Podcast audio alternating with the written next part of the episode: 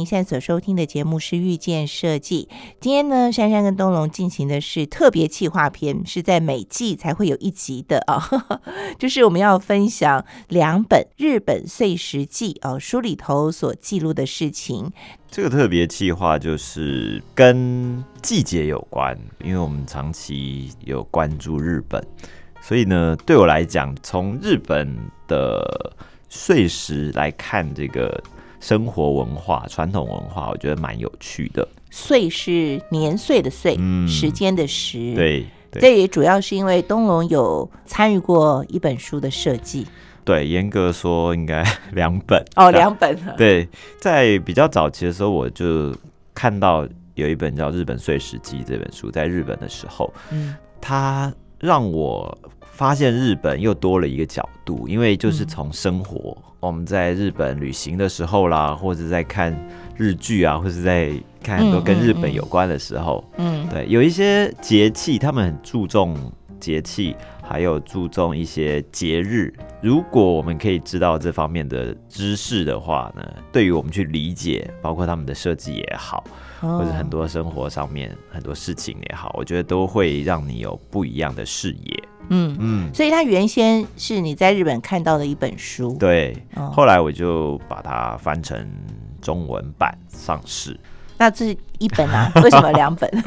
后来呃，又有一本书，就是有一个出版社也希望我们可以帮他设计这本书。这本书叫做《日本生活家的碎石杂记》，哦，是佐藤玉美所出版的。那所以呢，我们就接下来这个封面的设计。但是这两本书是不同的作家写的，对，不同作家也是不同出版社，所以《碎石记》的这些生活上面，包括吃的啊、玩的啊，或者是祭典啊这些，嗯嗯，都收录在其中。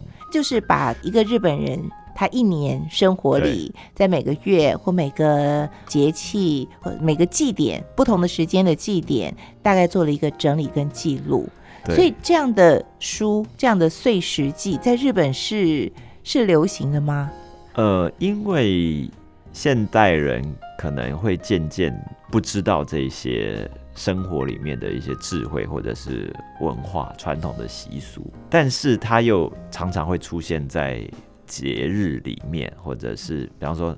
女儿节啊，或者什么样的这种节，嗯，那它的来由是什么？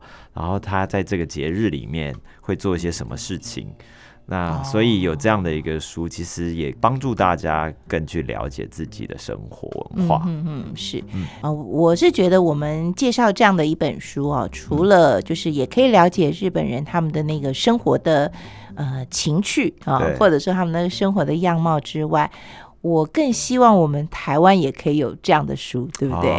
也记录我们一个一个在地的人，我们一年在不同的月份啊，什么可以可以玩些什么，或是有哪一些文化上的活动。嗯，啊，我觉得可以从日本的这本书来借鉴，尤其是很多要吃一些什么东西 这种，我觉得很有趣。它并不是很严肃的告诉你这些故事或这些历史，像这两本书其实都是很生活的。那两位。作者应该都是女性的作家，她们也是除了在阐述这件事情之外，她其实更多是用绘画的方式来呈现。哦，手绘，手绘的方式，对，哦，那就看起来会更有温度，更有那种生活感。没错，很有趣。这一季，当然我们就要讲春季啊，春天。春天在日本要做些什么事情？不过我在看的时候有一个比较大的疑问，就是他们也有春分呐、立春呐这些，那它也有什么旧历、太阴历、阳历？对，他们的有一些的用法，其实应该是从这个中国中国传过去的。对，可是其实他们的那个历法，比如说像过年这件事情，他们过的是那个元旦一月一号。对。对，那就跟我们的那个农历，嗯，好像是不太一样，不太一样。对，这样那个历法，我觉得有时候看起来也有点不是那么清楚。对，有一点交错吧，因为因为他们的年历是由中国来，就是主要是他们讲的太阴历，是那旧历这样子，但是他们过的其实又算是太阳历，就是新历这样的一个方式。嗯，所以。节气来对照他们的生活，其实是过的是阳历，但是过去这些节气啊，是以阴历的方式来记载。哦，对了，二十四节气哦，采用这个阳历也是近代的事情，对，西阳历嘛。对对对，在以前的话，呃，那个生活就是我们的祖先生活的智慧，其实走的是阴历。对，不过现在都把它混合在一起，所以混在一起就是说。日本人的元旦是一月一号，嗯，就是过年是一月一号，对。但是他过年的这些习俗，就是其实是阴历的农历年的，我们所谓的农历年的一些生活的里面要做的一些事情。嗯哼，但是他就是在一月一号的时候做了，对 对，类似这样。从这里也可以看出来，就是那个传统的生活跟现代其实是有一个交错的。就以前的那个过日子的方式，跟现代的这个立法，可能虽然有点不太一样，可是你还是可以过着那种很有文化的这种，很有乐趣。因为其实以中国来讲，它的土地面积幅员辽阔嘛，嗯嗯，从北到南也没有办法完全。按照那个历法，二十四节气，那气候完全会不太一样，差别。对，北方下雪，其实南方没有雪。对啊，所以日本当然也是这样吧？我觉得，对，但我觉得。多了这种二十四节气或七十二候这种，其实是增加一些生活上面的趣味。是没错的。好的，所以呢，我们是先跟大家解释一下，就是如果这个采用日本的一些说法啊，大家不要太追究说，哎，怎么跟跟我们不一样啊？哈，对对，因为日本有日本的这个过节过日子的方式。我觉得有一点点出他们比较在意的一些节日或者是月份。或者他们在意的事物，在这两本书都可以看到。在日本，好像一年四季，其实他们的那个，因为他们的气候其实算明显的，对，特别明显，四季很明显，所以他们在每个季节要做的事情。差别就会比较大。对，如果你再配合那个天气，所以我们从一月一号开始嘛，新年，新年在他们是大日子哦。对，当然，因为他们一年的长假其实主要在这边，然后另外一个可能是工作上面的长假，就是五月的黄金周。嗯哼嗯哼。那从一月开始的话哦，日本在讲月份的时候，它也赋予不同的名称。珊姐在看这本书的时候，应该也有发现，比方说一月一月叫做木月，和睦的睦。他说这是一个与人和睦的月份。对。那我就在想说，为什么一月与人和睦？嗯。后来再看，哦，原来因为一月过年，对，所以你可能有拜年呐，或是家族团聚啦，嗯，这些，所以这个时候可能是那个人际关系会比较。呃，繁忙对，比较交错比较多的，跟家人、家庭、家族相处时间会比较长一点，所以要讲求和睦。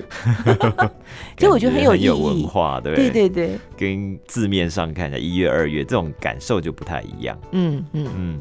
那在这个日本生活家的碎石杂记里头，它就有在每一个月份。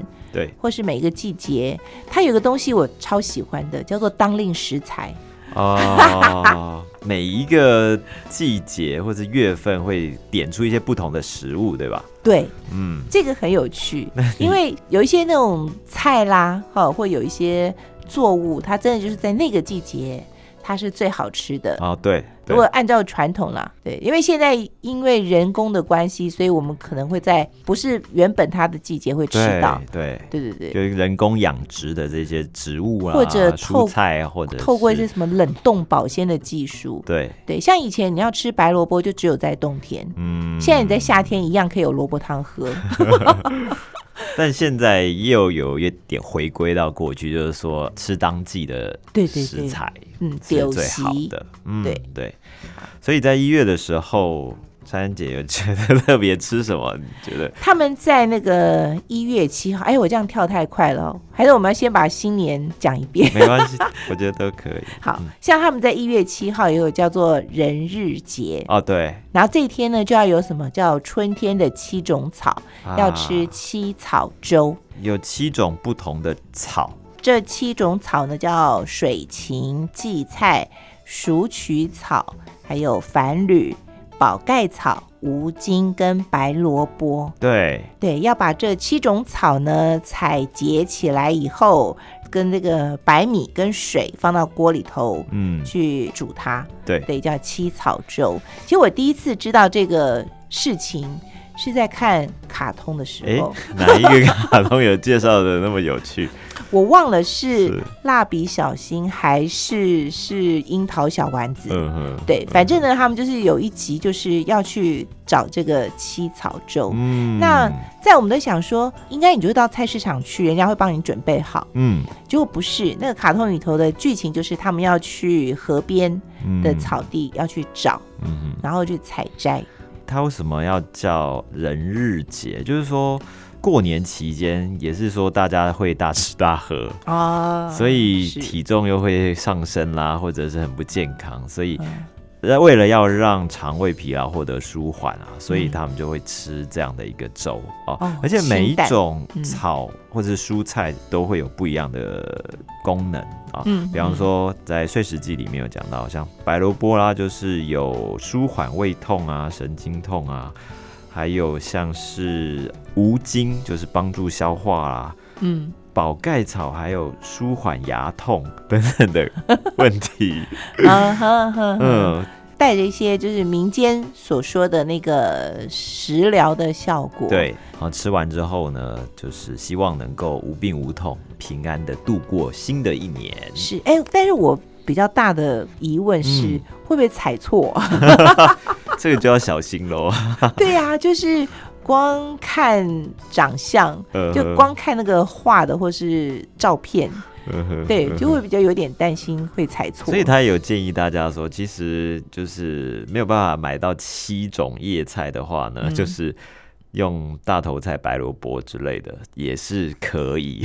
哦，大头菜、白萝卜是菜市场就可以买得到的。对啊，对啊，其他要去采可能也不是那么容易啊。好，我讲了这个一月七号的人日节，那东龙呢？你挑一个。觉得有两件事情，我有点贪心啊，讲两个事情。一个是缘起物，我们现在就是大家很喜欢一些小东西，就是日本的一些小东西。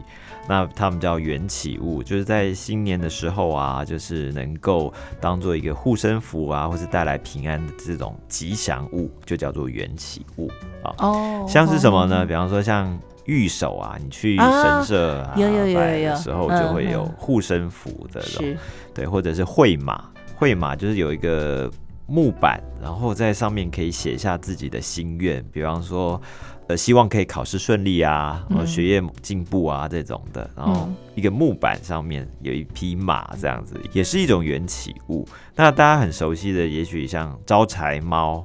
或者是达摩，嗯，这种大一点的话，就作为装饰放在家里，然后小一点的话，就可以随身携带啦，或者是挂在车上啊，这样子。像这个部分，其实我想到是，像台湾也会有一些这种保平安的，对这个，但是我们好像做的都很宗教，就是大概都是在寺庙里去求来，然后大概都是那种一个红比较传统一点，对对对对。对，那。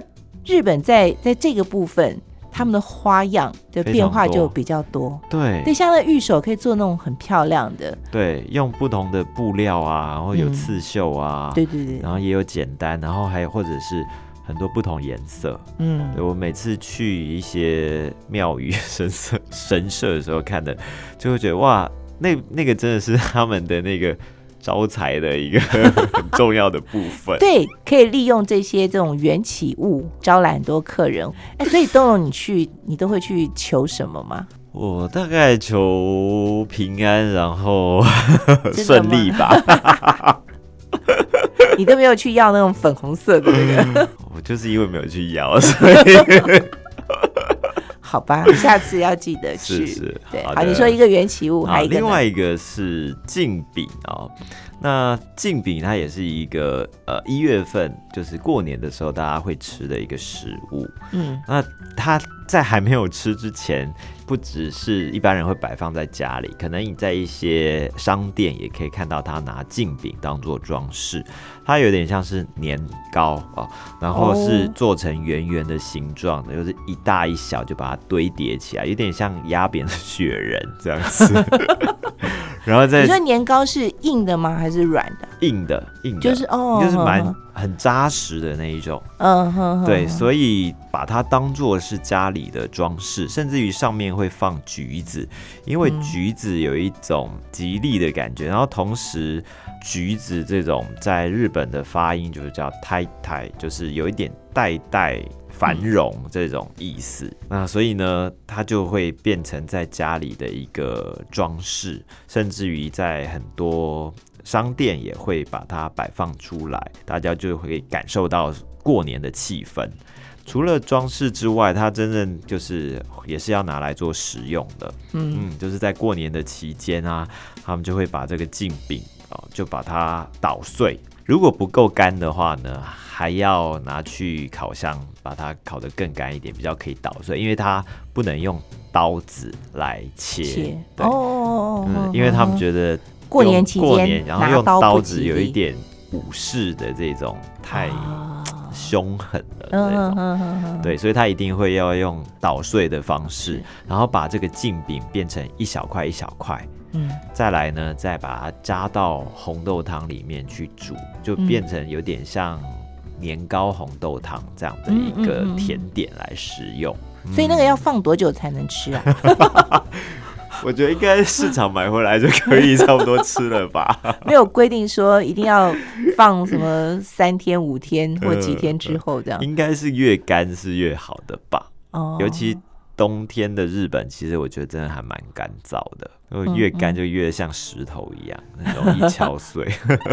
不过我觉得有时候像这些习俗哦，很有可能都是刚开始就说。准备这些过年要的东西，那因为会比较多，对，所以呢，它一方面可以当做家里头的装饰跟摆设，那一方面可以保存比较久。那哎，你在加热之后，它就可以变成一道食物。嗯，对，它刚好有有这个双重的作用吧。对，因为今年我也是在日本正月的时候在东京。哦，你今年在日本过年啊？对，所以我才发现说啊，原来日本过年真的是。几乎店家都是关的，那种超市什么都没有。对，那就是你还真的还要先囤一些食物食材在冰箱里面。那游客过年期间在日本可以吃什么？就没东西吃，蛮无聊的，因 为店都没开，甚至那种车站的商场都不营业，所以这蛮特别。所以你真的要就好不容易找到有一间有开，你就觉得很开心。哎，这点也跟台湾现在过年不太一样哦。台湾台湾现在过年其实还蛮热闹。对，日本这个部分还是蛮传统，就是大家还是真的在这里好好休息，在过年期间。